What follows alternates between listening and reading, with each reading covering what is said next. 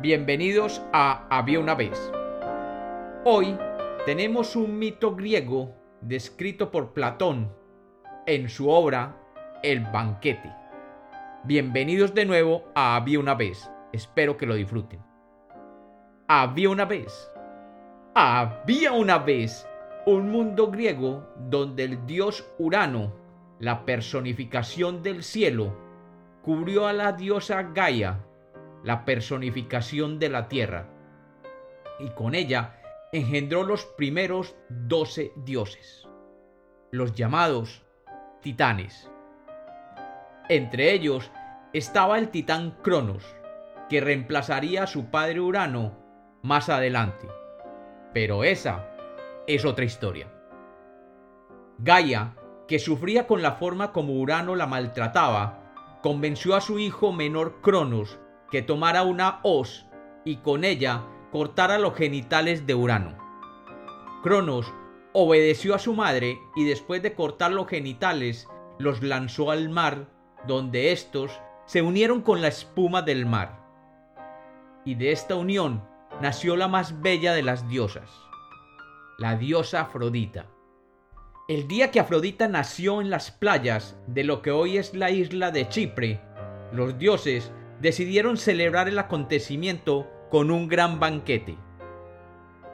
Al banquete invitaron a todos los dioses, excepto a Penía, la diosa de la pobreza, que no pudo entrar y fue dejada afuera en las puertas del banquete.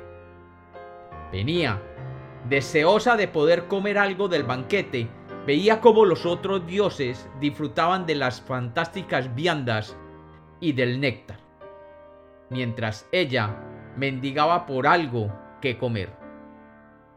Entre los invitados estaba el joven Poros, el dios de la abundancia e hijo de la prudencia.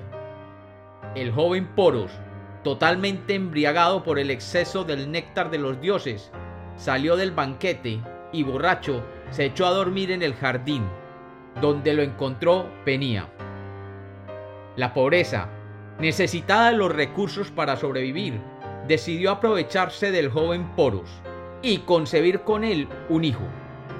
Y aprovechando que el dios de los recursos estaba totalmente borracho, lo abrazó y se unió a él para en ese mismo instante tener un hijo con él. El niño, fruto de la unión de Penía, la pobreza, y Poros, la abundancia, fue llamado Eros, el dios del amor. Su salvaje concepción y nacimiento, el mismo día en que nacía la diosa Afrodita, lo dotaría de algunas características muy distinguibles. El amor, por haber nacido en el momento que nacía la diosa de la belleza, nació con una marcada tendencia a sentirse atraído, por la belleza. De su madre, la pobreza, heredó la capacidad de vagar por el mundo mendigando, caminando descalzo y durmiendo a la intemperie en las puertas de las casas ni en el borde de los caminos. Mientras que de su padre, el dios de los recursos, le viene la idea de poder alcanzar la plenitud haciendo gala de todos los recursos necesarios y es a la vez valiente y audaz para tratar de alcanzar lo bueno y lo bello. Dice Platón que el amor, por esta razón, no es ni inmortal ni mortal, y que puede florecer y vivir y morir el mismo día, pero que gracias a la naturaleza recursiva de su padre volverá a recobrar la vida inmediatamente pero condenado por las características de su madre. Frecuentemente lo que consigue con el poder de su padre se le escapa.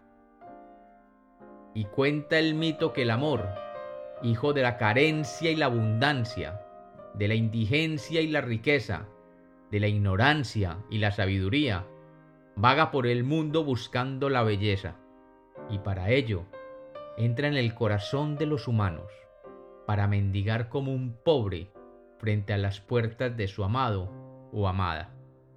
mientras utiliza cualquier recurso y artimaña para lograr entrar en el corazón de aquel o aquella que quiere obtener.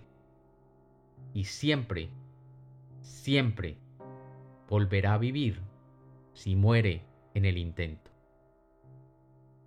Y como los cuentos nacieron para ser contados, este es otro mito de había una vez.